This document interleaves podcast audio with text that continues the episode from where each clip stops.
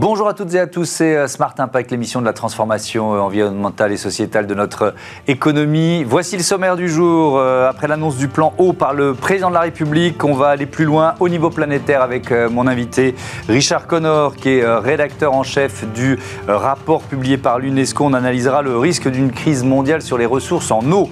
Pour le débat de ce Smart Impact, c'est le fléau des déchets abandonnés que l'on va évoquer. D'après vous, on parle de combien de tonnes chaque année en France? Le chiffre est impressionnant et choquant. Vous verrez, on détaillera la stratégie de prévention en France et en Europe. Et puis dans notre rubrique consacrée aux startups éco-responsables, on va découvrir AgriLoops et ses gambas françaises, crise de l'eau, geste propre, aquaponie, trois défis, trois secteurs à décortiquer dans ce Smart Impact. C'est parti.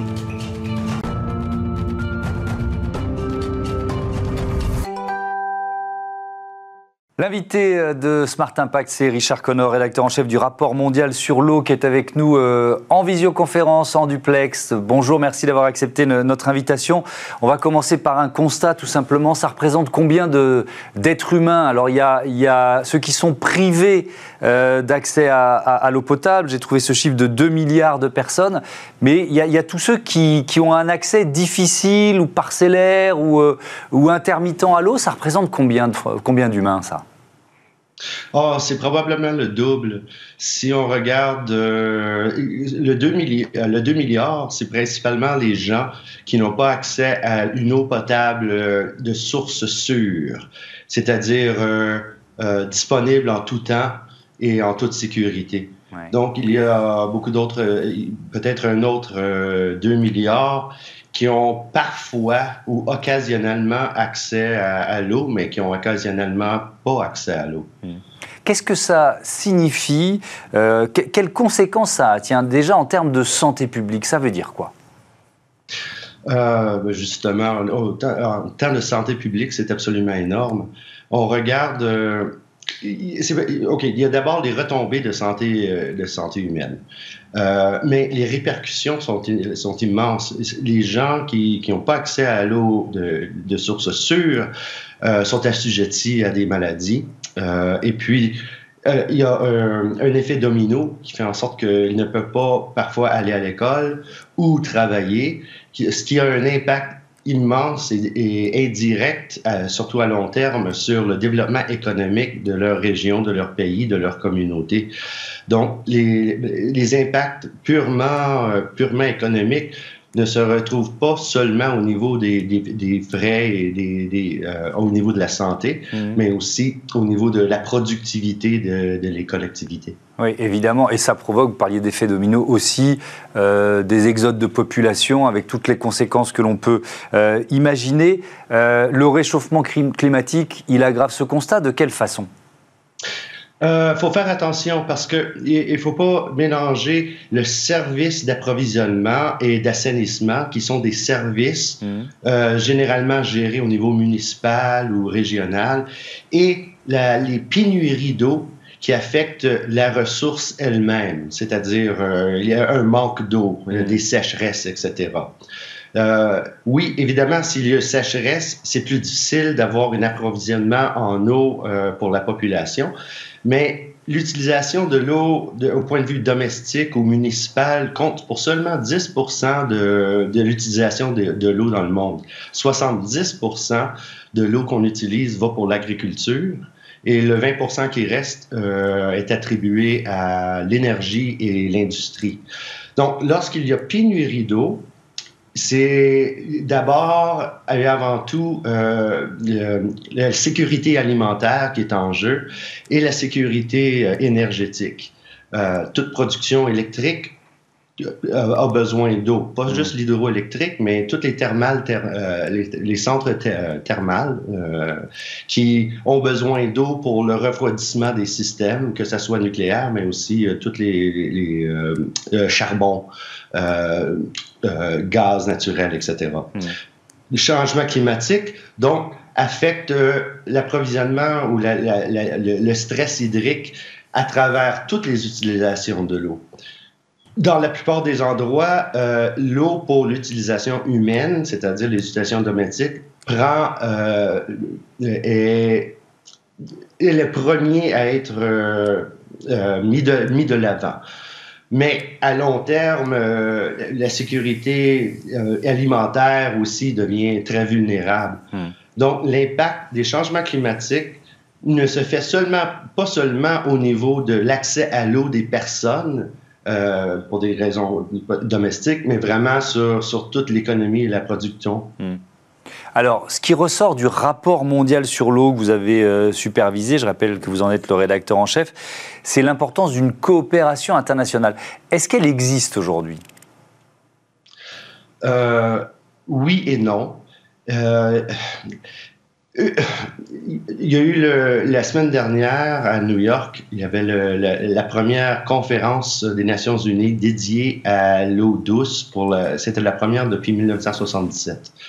Et puis plusieurs personnes espéraient avoir une entente euh, dans, dans le cadre, quelque chose de similaire de ce qu'on voit pour les changements climatiques ou plus récemment la biodiversité qui a eu lieu à Montréal euh, au mois de décembre. Puis on espérait avoir, ou certaines personnes espéraient avoir un accord mondial sur l'eau. Mais euh, selon moi, personnellement, ce n'est pas vraiment, euh, ce n'est pas vraiment réaliste. Euh, la, valeur d'une tonne de, de, gaz à effet de serre, mettons CO2, okay, mm. du dioxyde de carbone, la, la valeur et l'impact d'une tonne dans l'atmosphère est relativement pareil partout dans le monde. Par contre, la valeur de l'eau, un mètre cube d'eau, va varier énormément d'un endroit à l'autre et de part de sa disponibilité et aussi en fonction de son utilisation. L'eau qu'on utilise pour l'agriculture, qui est la vaste majorité de l'utilisation de l'eau, elle est très basse dans le sens que euh, euh, l'eau pour faire pousser euh, un kilogramme de carottes a une très, très peu, très peu de valeur par rapport à, par exemple, l'eau qui est utilisée pour la même quantité d'eau peut être utilisée pour créer, disons, une douzaine de vaccins contre la COVID. clairement, la valeur de, de, de, la COVID, de, la vaccination, mmh. est la valeur monétaire et possiblement euh, humanitaire est beaucoup plus élevée que le kilogramme de carottes. Mais si on n'a pas d'eau pour pousser les carottes, à un moment donné, on, il va avoir, on va manquer de nourriture. Donc, mettre la valeur en eau, hmm. premièrement, est très, très difficile. Et à partir de ce moment-là, étant donné la différence de disponibilité et de demande en eau d'un endroit à l'autre, arriver à une entente euh, qu'elle soit au niveau de la partage de l'eau hmm. ou les mettre des, des, des cibles d'utilisation de l'eau qui sont communs pour tous les pays est extrêmement irréaliste. Donc j'entends euh, votre argument, pardon de vous interrompre, mais ça veut dire que c'est au, niveau euh, régional, au niveau d'un territoire qu'il faut euh, trouver des, des, solutions. Par exemple, j'ai vu en préparant l'émission l'exemple du Fonds pour l'eau de Monterrey, on est au, au, Mexique, qui a été lancé en, en 2013. Est-ce que est-ce que c'est un bon exemple ça? C'est un excellent exemple. C'est une approche par bassin versant qui existe dans, dans, déjà dans plusieurs pays. Euh, dont le Canada et la France.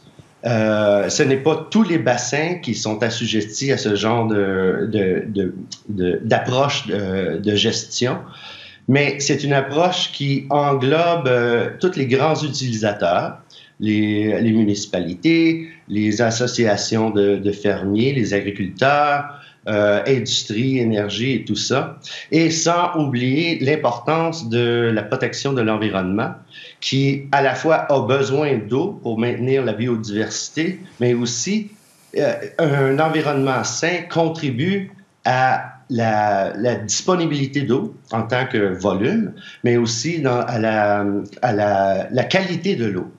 Le plus qu'on a, par exemple, des marécages ou des, milieux humides en santé, la meilleure la, la, la qualité de l'eau en, en amont, euh, en aval, et on, on, on peut euh, sauver de l'argent, diminuer les dépenses au niveau du traitement de l'eau avant de l'utiliser parce qu'elle est moins polluée.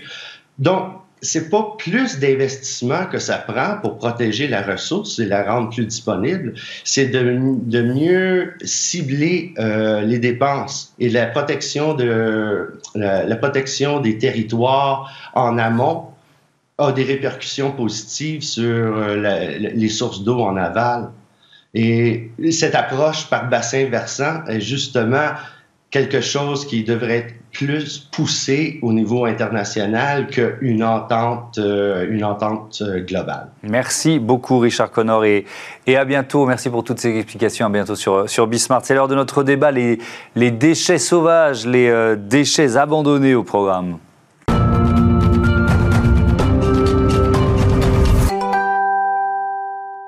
Les déchets, les déchets abandonnés au menu de ce débat avec Carole Carpentier. Bonjour. Bonjour. Bienvenue, vous êtes euh, la déléguée générale de Gestes Propres. À vos côtés, Benoît Bastien. Bonjour. Bonjour. Le directeur général de BIWAP. On va présenter vos, vos organisations respectives pour commencer. Gestes Propres, association qui existe depuis plus de 50 ans, c'est ça, ça, Avec quelle mission? Eh ben, notre mission principale, c'est de lutter contre les déchets abandonnés, contre ce geste euh, incivique, si je puis dire, mmh. parfois inconscient quand même, mmh. euh, de jeter son déchet dans la nature, dans la rue, etc. Ça représente quoi? Je, je, posais la question euh, en titre. Vous estimez à, à combien de tonnes, justement, les, les, déchets sauvages, les déchets abandonnés en France Eh bien, c'est très complexe à évaluer, parce qu'ils sont sauvages par essence, oui. justement. Mais on est à peu près euh, autour d'un million de tonnes. 1 million de tonnes, c'est quand même euh, énorme. C'est ce qui est énorme, ce qui revient à peu près à 15 kilos par, euh, par habitant. Oui. Et on parle de quels déchets c'est quoi? Parce Alors, que moi, quand je dis déchets sauvages, j'imagine quelqu'un qui, euh, euh, qui va dans la forêt avec, euh, voilà, avec sa remorque et qui balance ça dans la forêt. Malheureusement, ça m'est arrivé d'en croiser en faisant un footing. Mais sinon, ça peut être même les petits gestes Alors, des déchets sauvages Ça peut être effectivement des, des encombrants, hein, ce qu'on ouais. appelle plutôt des dépôts sauvages, comme ouais. vous disiez. mais il y a aussi beaucoup de petits déchets. Et 90% des déchets abandonnés sont des petits déchets. Mmh. Ouais. C'est-à-dire des mégots, des chewing-gums, des papiers, des étuis. Euh, des canettes, un peu plus gros, mais ouais. euh, voilà, des tickets, etc. Et c'est d'ailleurs l'objet de, de, notre dernière campagne de sensibilisation. On va en parler de cette campagne de sensibilisation. Évidemment, Benoît Bastien, avec vous, on part en, en Belgique, en Wallonie, c'est ça C'est quoi BIWAP? Eh bien, BIWAP, c'est une association qui travaille sur le territoire wallon. Donc la Belgique est divisée en, en, en trois régions. Et donc dans la partie sud, la partie francophone, mmh. eh bien nous avons la Wallonie et BIWAP euh, a été créé en 2016 dans le cadre d'un accord de partenariat entre le gouvernement wallon mmh. et les entreprises qui mettent des emballages sur le marché. Euh, derrière, on a donc euh, le secteur de l'agroalimentaire, le secteur de la grande distribution et l'équivalent de Citeo en Belgique ouais. qui s'appelle FOS+. Et donc, euh, nous sommes une structure euh, qui a été créée pour mettre en œuvre un plan d'action euh, transversal mmh. pour améliorer la propreté euh, dans, la, dans, la, région. Avec un objectif qui était lancé de, de faire diminuer la malpropreté de 20% euh, entre 2016 et 2022, c'est ça? Donc vous l'avez atteint cet objectif, eh vous l'avez dépassé Eh bien, les mesures qui ont été réalisées comparativement période 2016, période fin 2021, début 2022, montrent que nous avons diminué la malpropreté de 37%. Comment Avec euh, des campagnes de, de, de sensibilisation euh, ça, ça, a été quoi le, le, le principal Alors évidemment, le, cha le, challenge était, était énorme euh, mmh. lorsque, lorsque on a créé donc, la structure, moins 20%. Euh, il a fallu être très créatif. Et donc, euh, nous avons développé un plan d'action à 360 degrés mmh. qui est basé sur différents enjeux. Donc, on travaille sur le, le domaine de l'expertise, mieux connaître en fait la problématique. Mmh. On travaille sur les différentes synergies que l'on peut mettre en œuvre avec plein d'acteurs euh, qui ont une influence euh, grande ou, ou, moins grande sur euh, l'amélioration de la propreté.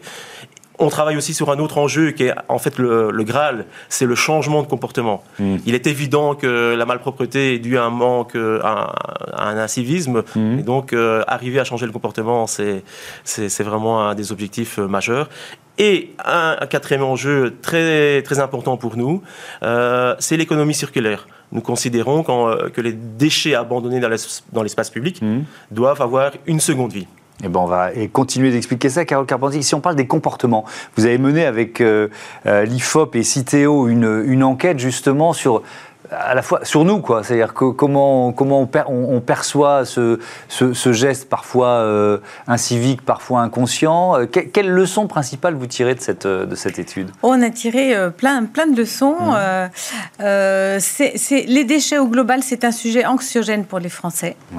Cependant, ils considèrent les petits déchets comme, comme quelque chose de négligeable. Ils n'ont pas conscience que ça peut avoir des impacts importants. Mmh. d'où l'objet de, de notre dernière campagne on, commence à voir, à voir s'afficher certains des slogans. Oui. D'accord. Euh, on, a, on a compris aussi qu'il y avait un gros besoin de pédagogie.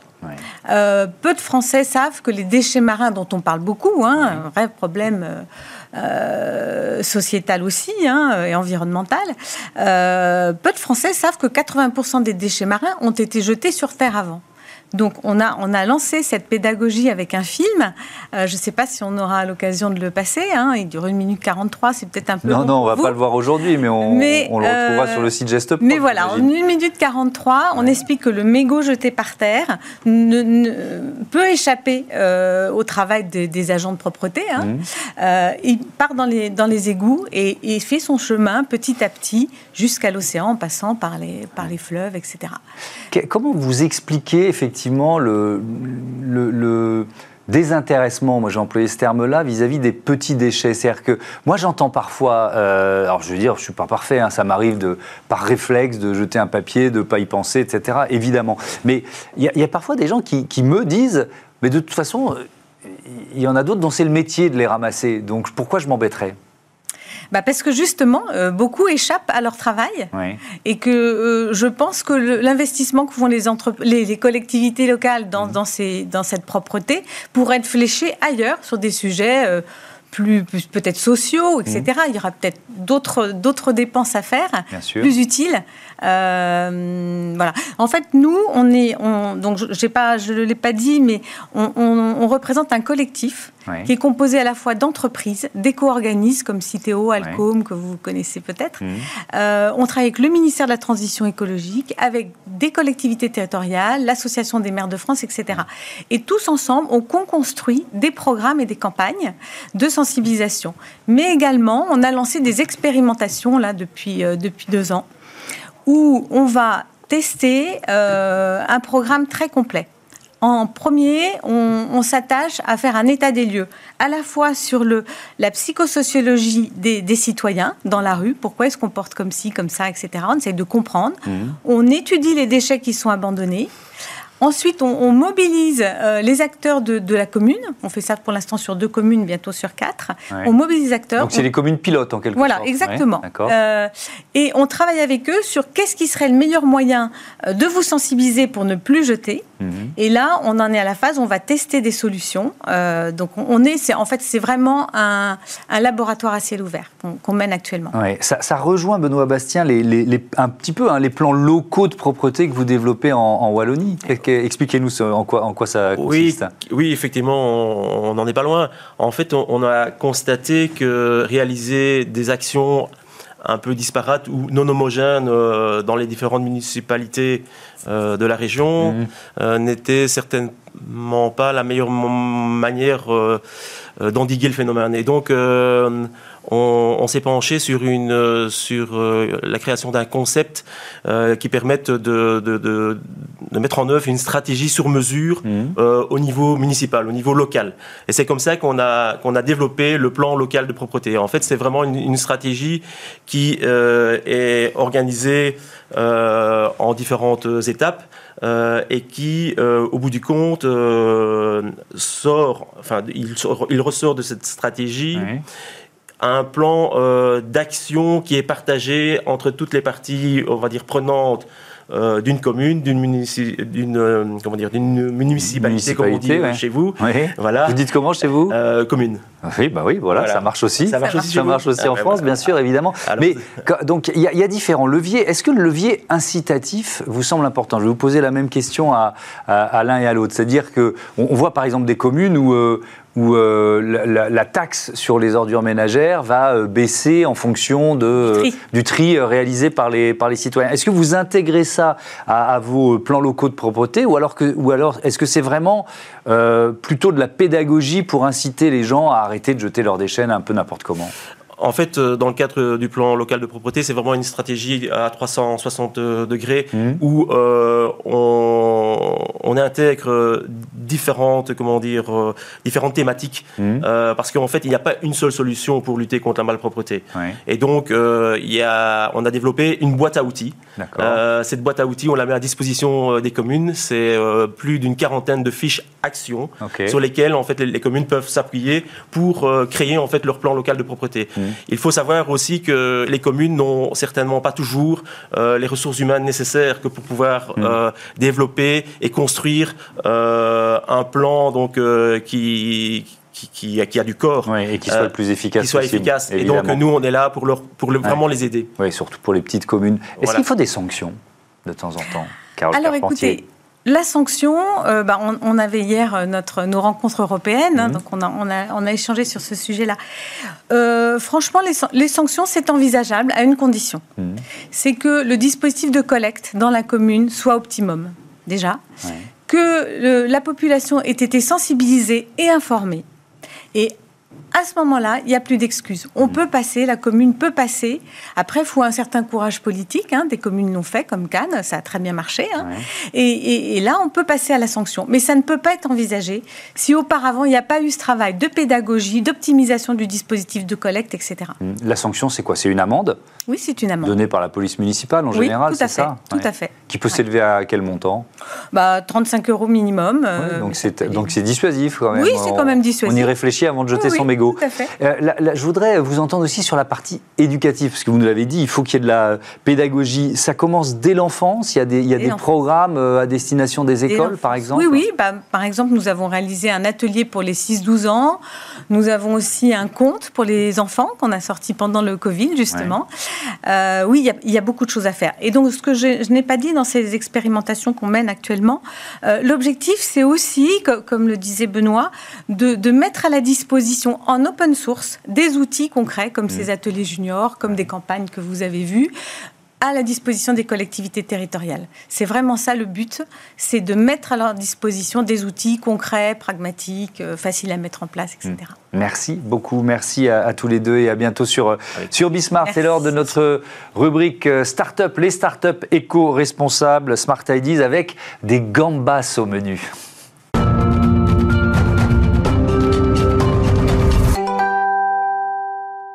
Smart Ideas est la bonne idée du jour. Elle est signée euh, Jérémy Cognard, qui est le président et cofondateur d'AgriLoops, qui est avec nous en visioconférence. Bonjour, bienvenue. Vous l'avez fondé en, 2016 avec euh, Romain Vandamme. Et avec quelle idée? Dites-moi tout.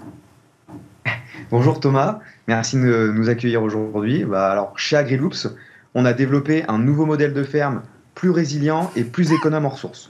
En fait, c'est un système de production qui nous permet d'une part d'avoir une crevetticulture locale et la plus éco-responsable possible, et d'autre part, avec l'eau de nos gambas, d'avoir une coproduction de différents fruits et légumes. C'est donc euh, une nouvelle technologie qu'on a brevetée, qui nous permet d'un côté d'avoir un produit unique, une gambasse élevée en France, ultra fraîche, garantie sans antibiotiques. Donc ça, euh, comme je le disais, c'est un peu unique en France, en Europe et dans beaucoup de pays, parce qu'aujourd'hui, la quasi-totalité des crevettes et des gambas qu'on consomme proviennent d'assez loin. Hein majoritairement euh, d'Asie du Sud-Est et d'Amérique centrale.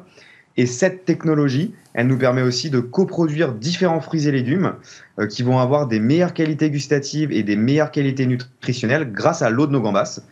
Par exemple, bah là, c'est euh, bientôt le début de la saison des tomates cerises. Et ben nous, on va avoir une tomate cerise qui a plus de sucre, plus de vitamine C et plus de goût grâce à notre système de production. Ça vous a demandé combien de temps de recherche et développement? J'imagine qu'il y a eu des brevets déposés. en quoi c'est une innovation technologique? Ça nous a demandé euh, en effet euh, pas mal de temps de développement. Au début, euh, en 2017 et en 2018, on a expérimenté à petite échelle en labo pour montrer en fait que cette association entre aquaculture et maraîchage qui s'appelle l'aquaponie pouvait fonctionner en milieu salé avec des gambas. C'est déjà une des premières briques innovantes qu'on a développées. Hein. On est les premiers à faire de l'aquaponie en milieu salé. Et ensuite, grâce à bah, une première preuve de concept qui fonctionnait bien, on a réalisé une première levée de fonds euh, en 2019 qui nous a permis de construire notre ferme pilote qui se trouve aujourd'hui à Rennes. Et au sein de cette ferme pilote, on a vraiment finalisé le développement de notre technologie et on a réussi à montrer qu'on avait réussi à atteindre aujourd'hui des performances super satisfaisantes à la fois sur la partie aquacole et sur la partie maraîchage, et puis aussi à valider bah, tous les aspects accès au marché.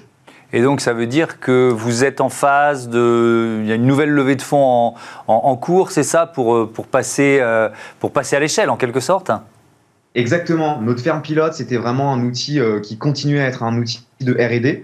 Et notre objectif maintenant, c'est de passer à une première étape commerciale, c'est-à-dire le lancement de la construction cette année de notre unité de production qui s'appelle Mangrove 1, qui va nous permettre de produire maintenant plusieurs dizaines de tonnes de gambas et de fruits et légumes par an. Et là, euh, c'est un projet qui avance bien. Hein. Il y a une levée de fonds qui est en train de se finaliser. On est soutenu euh, par la BPI, par euh, France Relance, pour mettre en place bah, cette nouvelle ferme. Et l'objectif, c'est de commencer la construction cette année pour une mise en production courant 2024. Pourquoi mangrove? Parce que c'est le milieu naturel dans lequel se développent les crevettes? C'est ça. Aujourd'hui, comme je le disais, la quasi-totalité des crevettes qu'on mange, hein, ça veut dire plus de 80% de ces crevettes et de ces gambas, proviennent d'Asie du Sud-Est et d'Amérique centrale. Et en fait, euh, les zones de production, c'est des zones de mangroves parce que c'est un environnement qui est assez adéquat euh, pour euh, l'élevage des gambas. La problématique, c'est que quand on va élever ces crevettes dans des zones de mangroves, il va y avoir vraiment un sujet bah, pollution de cette zone de mangrove, parfois même déforestation de cette mangrove. Et ça, c'est un vrai enjeu, hein, parce qu'il faut savoir que, en fait, la mangrove, déjà, c'est un écosystème qui renferme énormément de biodiversité ça veut dire que ça rend beaucoup de services aux populations locales. Donc si on la détruit, bah, c'est un gros problème. Mais en plus de ça, un hectare de mangrove, ça peut stocker jusqu'à six fois plus de CO2 qu'un hectare de forêt amazonienne. Et donc, bah, déforestation de cette mangrove, ça veut dire euh, bah, beaucoup de CO2 qui peuvent être euh, rejetés dans l'atmosphère. Et ça, c'était aussi un enjeu euh, auquel on voulait répondre avec notre alternative de production locale de gambas. Oui, et puis évidemment, le fait de les produire en France, il n'y a pas de déplacement, il n'y a pas de congélation aussi. Ça, c'est un enjeu. Ouais, c'est vrai. Euh, le fait d'avoir une production locale, ça va nous permettre d'avoir euh, bah, une crevette qui va pas voyager des milliers de kilomètres avant d'arriver dans nos assiettes. Et en plus de ça, d'avoir une crevette qui est ultra fraîche, garantie jamais congelée. Et ça, ça nous permet aussi d'avoir des meilleures qualités gustatives et des meilleures qualités nutritionnelles pour nos gambas aussi. Donc euh, que ce soit pour notre production principale, nos gambas, mais aussi pour nos fruits et légumes, on a vraiment accès à notre technologie et notre modèle de ferme aussi sur le goût, parce que c'était important pour nous. Dernière question, vous l'avez évoqué, mais quand on parle de, crevettes ou de gambas éco-responsables, ça veut dire quoi concrètement? Bah nous, notre objectif, c'est d'avoir euh, une crevette qui va avoir euh, un impact le plus limité possible sur euh, l'environnement. Comme je le disais, nous, notre objectif, c'est par exemple de ne pas avoir d'impact sur les mangroves, d'avoir une crevette qui est élevée localement, donc qui va voyager le moins possible, qui est élevée aussi sans antibiotiques, mais aussi qui est économe en ressources. Notre technologie, donc, qui est basée sur le principe de l'aquaponie, qui est associée à aquaculture et maraîchage, et bah, par exemple, c'est une technologie qui va nous permettre d'utiliser jusqu'à 95% d'eau en moins si on se compare à ce qui se fait traditionnellement. Donc, euh, donc ça, c'est euh, utiliser des intrants en moins, utiliser de l'eau en moins. Euh, par exemple, sur nos fruits et légumes, on va utiliser aussi bah, beaucoup moins de fertilisants, puisque la quasi-totalité de nos fertilisants proviennent de nos gambas. Donc c'était vraiment cette logique-là, en fait, d'avoir quelque chose de qui est le plus éco-responsable possible. Merci beaucoup Jérémy Cognard et bon vent à Agrilouz. Je voudrais remercier Louis Perrin, assisté de Marie Billa à la production et à la programmation, Maxence Mogin au son et Axel et Angèle Jean Girard à la réalisation. Salut.